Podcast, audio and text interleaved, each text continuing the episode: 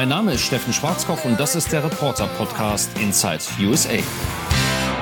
Ich glaube, ich kann das mal so offen sagen. Das Ganze war ein ziemlicher Schuss in den Ofen. Ach so, nee, das war jetzt vielleicht missverständlich.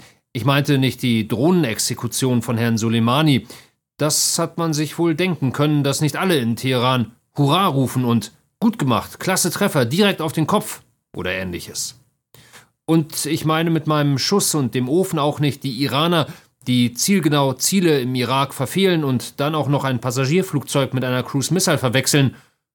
Man muss aber auch sagen, die Dinger sehen sich ja wirklich verflixt ähnlich, so eine Rakete und ein Flieger, oder? Nein, was ich eigentlich meine, sind meine guten Vorsätze für das neue Jahr. Ein absoluter Schuss in den Ofen. Kaum gemacht, sind sie auch schon wieder über den Haufen geworfen oder, um im Bild zu bleiben, sie haben sich in Luft aufgelöst. Okay, genug auf die Folter gespannt, die Spannung ist kaum noch zu ertragen. Milliarden von Hörern fragen sich jetzt gerade, ja, was denn nun, um Gottes Willen? Hm, das da. Wir sprechen über die aktuellen Entwicklungen mit Steffen Schwarzkopf, unserem USA-Korrespondenten aus Washington zugeschaltet. Es ist so eine Sache mit der Wahrheit. Aus Washington zugeschaltet Steffen Schwarzkopf. Schauen wir nach Washington zugeschaltet Steffen Schwarzkopf. Dabei wollte ich alles etwas entspannter angehen. Mehr Schlaf, mehr Ruhe, einfach zwischendurch auch mal gar nichts machen, außer vielleicht die Wand anschauen oder auch mal die Decke in einem besonders verwegenen Moment. Hatte ich mir so gedacht. Ja, falsch gedacht. Eine Nachtschicht jagte die nächste in den vergangenen zwei Wochen. Es ging um Drohnen und drohende Präsidenten, tote Iraner und saure Iraner, um Rache und Raketen. Vielleicht hätte ich mir auch etwas realistischere Dinge vornehmen können. Unser kleiner Mann Till zum Beispiel antwortete, als ich ihn nach seinen Vorsätzen fürs neue Jahr fragte, wie aus der Pistole geschossen, ich will fischen gehen. Ja, und Jette will ins Kino. Als erfahrener Hase würde ich sagen, das dürfte wohl klappen. Mit meinem ruhigeren Jahresbeginn, wie gesagt, hat es nicht geklappt. Einziges Trostpflaster, ich leide nicht alleine. Steffen, Ernest hier, sei mir grüßt. Das wird dann die Admin sein. Ich wollte jetzt bloß sicher gehen, dass sie angeschaltet ist. Der Mann da eben am anderen Ende der Leitung war Jan. Der arbeitet bei uns in Berlin im sogenannten Schaltraum und muss dafür sorgen, dass ich ordentlich aussehe. Gut, zaubern können er und seine Kollegen auch nicht. Ich sehe halt so aus, wie ich aussehe. Aber technisch zumindest muss mein Signal einwandfrei sein. Bild und Ton schön zentral eingerichtet alles, nicht zu viel Luft über dem Kopf und nach Möglichkeit keine sichtbaren Spielplatzfolgeschäden auf der Glatze. Ja, ich sehe dich gut, ich höre dich gut, sieht gut aus. Ja. Hast du dich den Kopf am Kopf gestoßen? Oh, ja. Wolltest du dir mit dem Kopf durch die Wand? Ja, nee, das muss ich noch ein bisschen abpudern. Das war beim Fangspielen mit äh, diversen Kindern, unseren Kindern und anderen Kindern auf dem äh, Klettergerüst und äh, ich habe unterschätzt, dass ich doch inzwischen ein bisschen größer und ein bisschen behäbiger bin äh, und da bin ich schön gegengerammelt. Auch das Leben der Redakteure in unserem Newsroom ist nicht unbedingt beneidenswert. Ihre Schicht beginnt um 4.30 Uhr, das heißt, sie stehen so gegen 3 Uhr auf. Schön ist was anderes. Gleiches gilt für die Kollegen der Regie oder unsere Moderatoren, wobei letztere sind dank Maske wohl die einzigen, die dann bei Sendungsbeginn um 6 Uhr wie aus dem Ei gepellt aussehen oder zumindest nicht wie Zombies oder, noch schlimmer, wie ich. Aus Moskau ist Christoph Wanner zugeschaltet. Meinem Kollegen Christoph, der sich letztens im irakischen Erbil iranische Raketen um die Ohren hat schießen lassen und im Übrigen die gleiche modische Kurzhaarfrisur trägt wie ich, geht es nicht viel besser.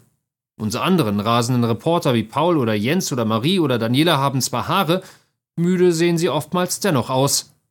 Augen auf bei der Berufswahl, sage ich nur. Worüber ich eigentlich reden wollte, sind aber die Vorsätze.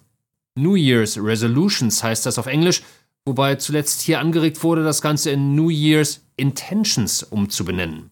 Absicht klingt nicht ganz so verbindlich und wenn es da nichts wird, kann man immer noch sagen, naja, war halt nur so eine Idee. Vielleicht war das ja auch so bei meinem Präsidenten. Der, so heißt es zumindest, hatte die Absicht im neuen Jahr nicht mehr ganz so viel, nun ja, ich will nicht Lügen sagen, vielleicht besser, nicht ganz so viel Quatsch zu erzählen. Leider ist es ihm ähnlich gegangen wie mir.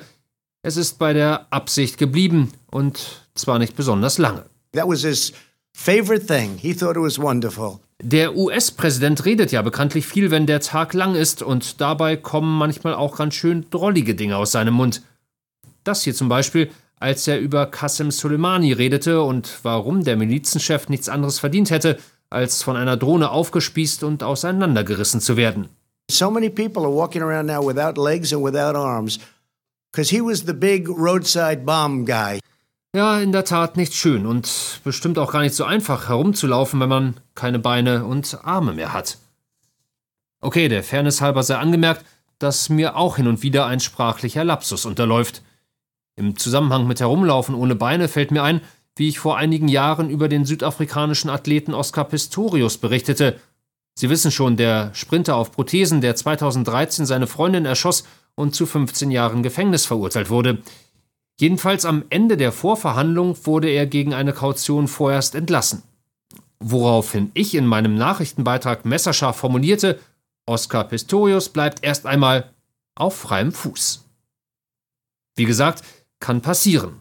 Reportern und auch Präsidenten, wobei Donald Trumps Fehltritte in deutlich höherer Frequenz auftreten als meine, würde ich zumindest behaupten. Seit Amtsantritt, die Kollegen der Washington Post schreiben hier eifrig mit, hat Trump inzwischen mehr als 15.500 Mal die Unwahrheit gesagt oder irreführende Aussagen getroffen.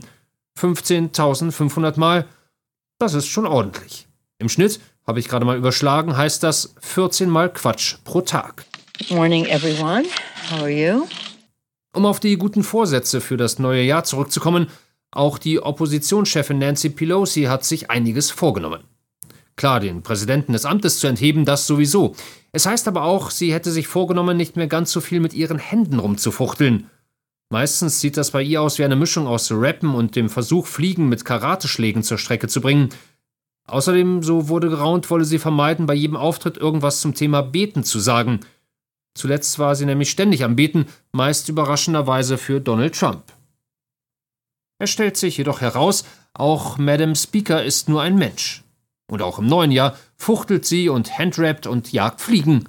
Und vor allem, sie betet. Pray for peace. Pray for peace. That's what we all do. Pray for peace. That's what we must do. Auch sonst macht Nancy Pelosi schräge Sachen im neuen Jahr. Vor ein paar Tagen unterschrieb sie feierlich die Anklagepunkte für das Amtsenthebungsverfahren gegen Donald Trump. The impeachment trial of Donald John Trump, President of the United States.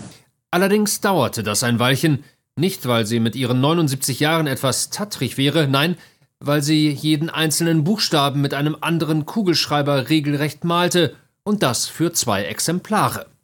Ich habe mir zwischenzeitlich einen Kaffee gemacht, die Mathehausaufgaben von Till kontrolliert, die mir Julia per WhatsApp zugeschickt hatte, und habe Zeitungen sortiert. Als ich nach zehn Minuten wiederkam, war Frau Pelosi immerhin beim zweiten O angekommen.